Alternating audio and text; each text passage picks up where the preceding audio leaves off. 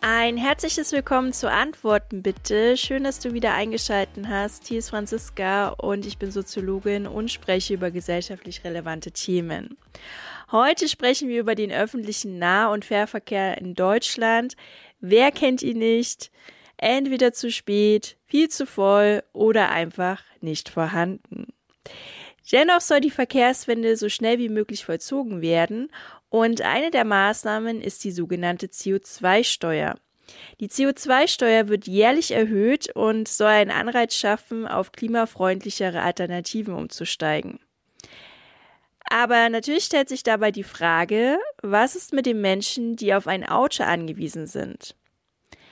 Es wird jedenfalls ziemlich hart nächstes Jahr, weil 2024 wird die CO2-Steuer von 30 Euro die Tonne auf 40 Euro die Tonne steigen, weil nämlich die Erhöhung 2023 ausgesetzt wurde.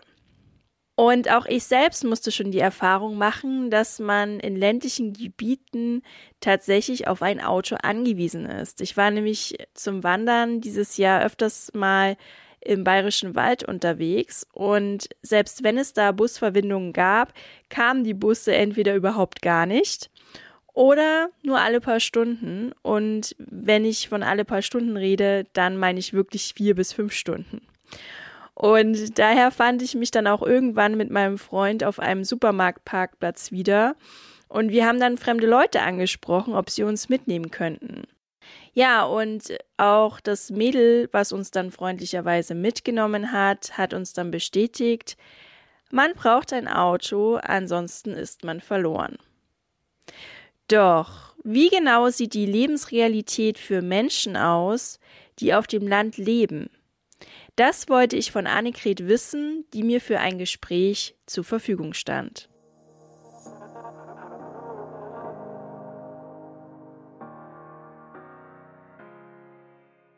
Kannst du kurz erzählen, wer du bist und wie deine Lebensrealität aussieht? Ja, ich bin die Annegret und wohne in Riegelstein. Das ist ein ganz kleines Dorf zwischen Nürnberg und Bayreuth. Es sind bloß ein paar Häuser.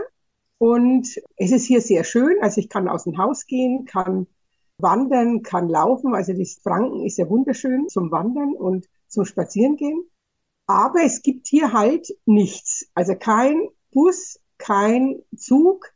Ich muss alles mit dem Auto erledigen, Einkäufe.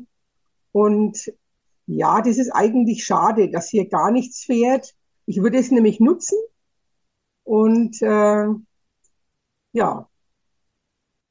Okay, also das heißt, du wohnst eher im ländlichen Raum als in einer Stadt, weil bei dir ist ja drumherum gar nichts. Also es ist nicht mal eine Kleinstadt, es ist auch kein Dorf, sondern es ist eher eine Siedlung, oder? Würde ich das jetzt mal bezeichnen? Ja, es, ja Siedlung. Also ich glaube, wir haben 40 Einwohner. Okay. Also das ist wirklich winzig. Es sind eine Ansammlung von kleinen Häusern. Okay. Und wie siehst du da so die Erhöhung der CO2-Steuer auch in Bezug auf die verbundene Erhöhung der Spritkosten? Also welche Auswirkungen hat das speziell auf Menschen wie dich, die auf ein Auto angewiesen sind? Große Auswirkungen, weil der Sprit ist mittlerweile so teuer, dass man sich jede Fahrt überlegt. Also meine Schwester und ich, wir teilen uns das Auto es könnte sich jetzt keiner ein eigenes Auto leisten. Die Renten sind einfach sehr klein. Und wenn ich in die Stadt fahren muss, dann frage ich sie, ob sie was braucht. Oder sie fährt und fragt mich, ob ich was brauche. Meistens fahren wir dann zusammen. Und ja, also ich betreue ja auch noch alle 14 Tage meinen Vater und es ist auch eine Strecke von einfach 50 Kilometer es ist wirklich so, dass man sich jede Fahrt überlegen muss, brauche ich das? Kann ich das eventuell verbinden mit etwas anderem? Und ich finde es nicht gut, dass Menschen, die ein Auto brauchen, dass für die das immer teurer wird und Menschen, die sehr viel Geld haben, die, die interessiert es nicht, ob jetzt der Sprit der Liter fünf Euro kostet. Aber für mich ist jede Erhöhung irgendwie auch ein großes Fragezeichen, was mache ich dann, wenn am Ende des Monats so wenig Geld übrig bleibt? Weil das Auto ja immer mehr kostet. Und das finde ich nicht richtig. Und du hast auch gesagt, bei dir um die Ecke gibt es eigentlich nur Häuser. Das heißt, du bist wirklich auf ein Auto angewiesen, auch bezüglich der Einkäufe, keine Ahnung, wenn du in den Baumarkt musst und so weiter. Ja. Nee, der Baumarkt ist ja noch weiter weg. Also wir haben hier Einkaufsmöglichkeiten sieben Kilometer weg. Da kann man im Sommer auch mal mit dem Fahrrad hinfahren. Das ist kein Problem, aber größere Einkäufe kann man halt dann mit dem Fahrrad auch nicht machen.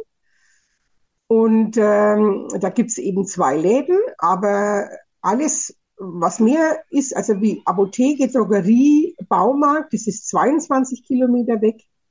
Also das ist nicht so einfach, dann da äh, mit dem Fahrrad hinzukommen und wieder zurück. Das ist ja doch eine ziemlich lange Strecke und ja, also ist schon ein ganz schön Stück zu fahren.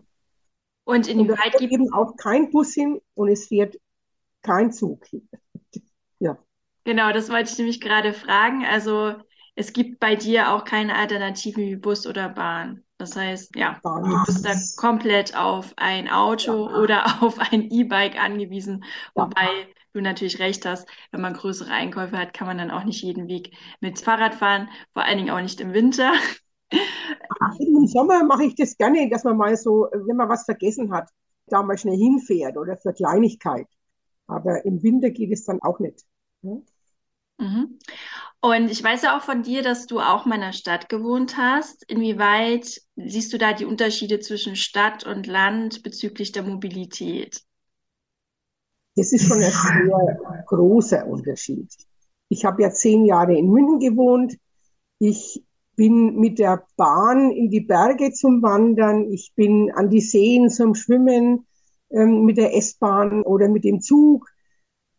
Ich bin in die Arbeit, ich konnte also mit dem Fahrrad in die Arbeit fahren oder mit dem Bus in die Arbeit fahren äh, oder mit der S-Bahn in die Arbeit fahren. Es hat immer mehrere Möglichkeiten gegeben irgendwo hinzukommen. Ich konnte meine Kinder besuchen, meine Freundinnen, also es war alles, selbst meine Eltern, also zum Bahnhof halt dann und nach Nürnberg gefahren mit dem Zug. Man hat sehr, sehr viele Möglichkeiten in der Stadt. Und das vermisse ich hier. Also, dass man da wirklich nur eine Möglichkeit hat, nur eine einzige, und das ist das Auto. Das ist halt hier so. Ja? Aber in der Stadt, das habe ich schon auch sehr genossen dass ich all diese Möglichkeiten habe und habe sie auch wahrgenommen. Ja, hier ist jetzt zwar die Miete günstiger auf dem Land, ne? das hat man dann halt in München dann in das Geld in die Miete gesteckt. Und ich hatte in München überhaupt gar kein Auto, ich habe ja gar keins gebraucht. Also war nur öffentliche Verkehrsmittel und Fahrrad und natürlich auch zu Fuß. Kam man ja auch überall hin da war ja auch alles dann in unmittelbarer Umgebung von den ganzen Einkaufsmöglichkeiten her und so weiter. Ja, ja, ja. Genau. Und du betreibst ja schon einen sehr innovativen Ansatz, finde ich, mit dem Carsharing, mit deiner Schwester. Finde ja. ich ja schon echt cool, muss ich sagen. Was denkst du, was es noch für Möglichkeiten oder Alternativen gibt für Menschen auf dem Land? Also was wünschst du dir auch? Es gibt hier einen Bürgerbus der aber nur sporadisch fährt oder gar nicht oder manchmal oder nur früh und Abend. Also auf, der ist sehr unzuverlässig. Also man kann nicht wirklich irgendwas planen und kann sagen, ich möchte jetzt dort und dorthin. Ich wünsche mir einfach auch mehr nicht nur Fahrmöglichkeiten in äh, andere Städte oder irgendwo anders hin, sondern es gibt ja mittlerweile auch Containerläden. In, äh, das haben sie äh, im Fernsehen gebracht. Also ich fand das sehr interessant. Da wird so ein Container aufgestellt im Dorf und da können die Dorfbewohner einkaufen. Und da gibt's dann auch sehr viel regionale Sachen. Und ich würde mir mehr Lieferdienste wünschen. Hier gibt's überhaupt keinen Lieferdienst. Also du kriegst hier gar nichts. Du kannst nicht irgendwo in einem Supermarkt anrufen und die liefern dir das. Das gibt's hier auch nicht. Und das würde ich mir auch wünschen. Es gibt zwar eine Obst- und Gemüsekiste, äh, die kann man sich liefern lassen, aber die sind ja auch nicht gerade sehr günstig. Habe ich auch eine Zeit lang gemacht. Und ja, aber es ist mir dann mehr, weil ich ja dann, ich bin ja Single, also mir ist dann mehr kaputt gegangen und es ist, fand ich dann auch nicht so gut. Ja, was ich mir sonst noch wünsche. also das wären schon einmal diese Wünsche. Mhm. Und ich, äh, ich habe mir gedacht, also wie ich hierher gezogen bin, war ich ja noch so euphorisch und habe mir gedacht, ach, vielleicht kann man da, da gab es so ein altes Wirtshaus, das ist zwar zu, geschlossen und habe mir gedacht, vielleicht kann man da so einen kleinen Dorfladen reinmachen. Das wäre natürlich schon toll gewesen. Aber das kann ich nicht alleine und es war auch niemand da, der da irgendwie mich finanziell unterstützt hätte oder persönlich unterstützt hätte, der mitarbeitet. Naja, und dann ist die Idee auch weg gewesen. Mhm.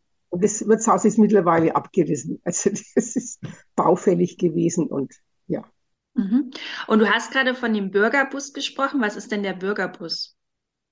Der Bürgerbus ist so ein kleiner, so ein wirklich kleiner Bus und der fährt hier die Dörfer ab. Also der holt jetzt zum Beispiel alte Menschen ab vom Pflegeheim oder von der Tagesbetreuung, die irgendwas halt zu erledigen haben oder Besuche machen wollen bei ihren Kindern. Die sind unterwegs, aber ich habe mir die Liste angeguckt, äh, wo die überall sind. Also da wird dieser kleine Ort Riegelstein regelmäßig ausgespart. also irgendwie sind wir hier nicht vorhanden. Wir sind nicht da.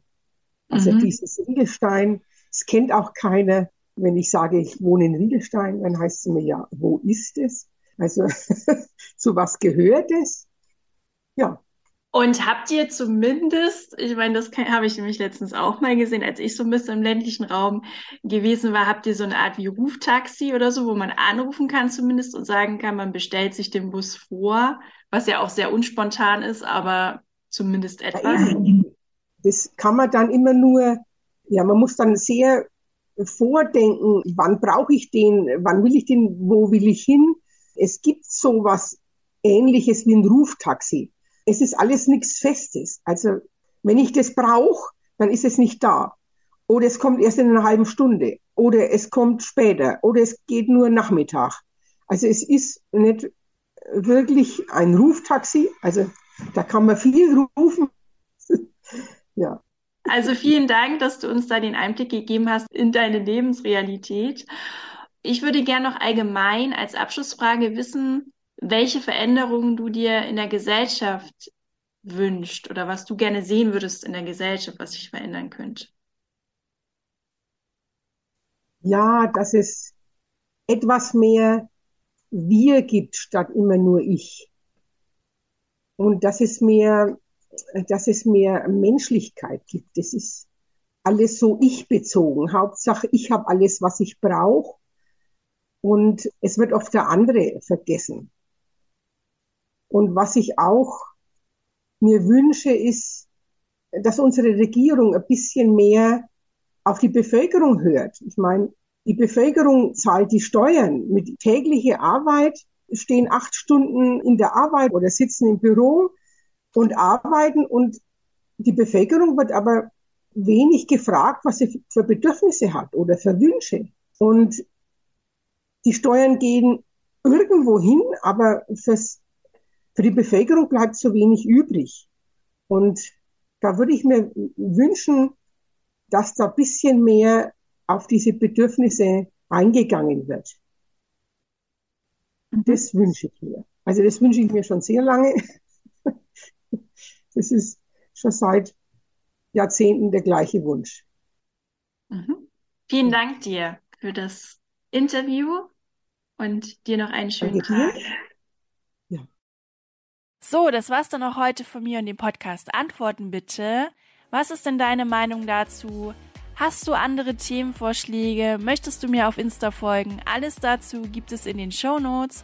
Und ich wünsche dir auf jeden Fall noch einen schönen Tag und freue mich schon auf die nächste Folge. Bis bald, deine Franziska.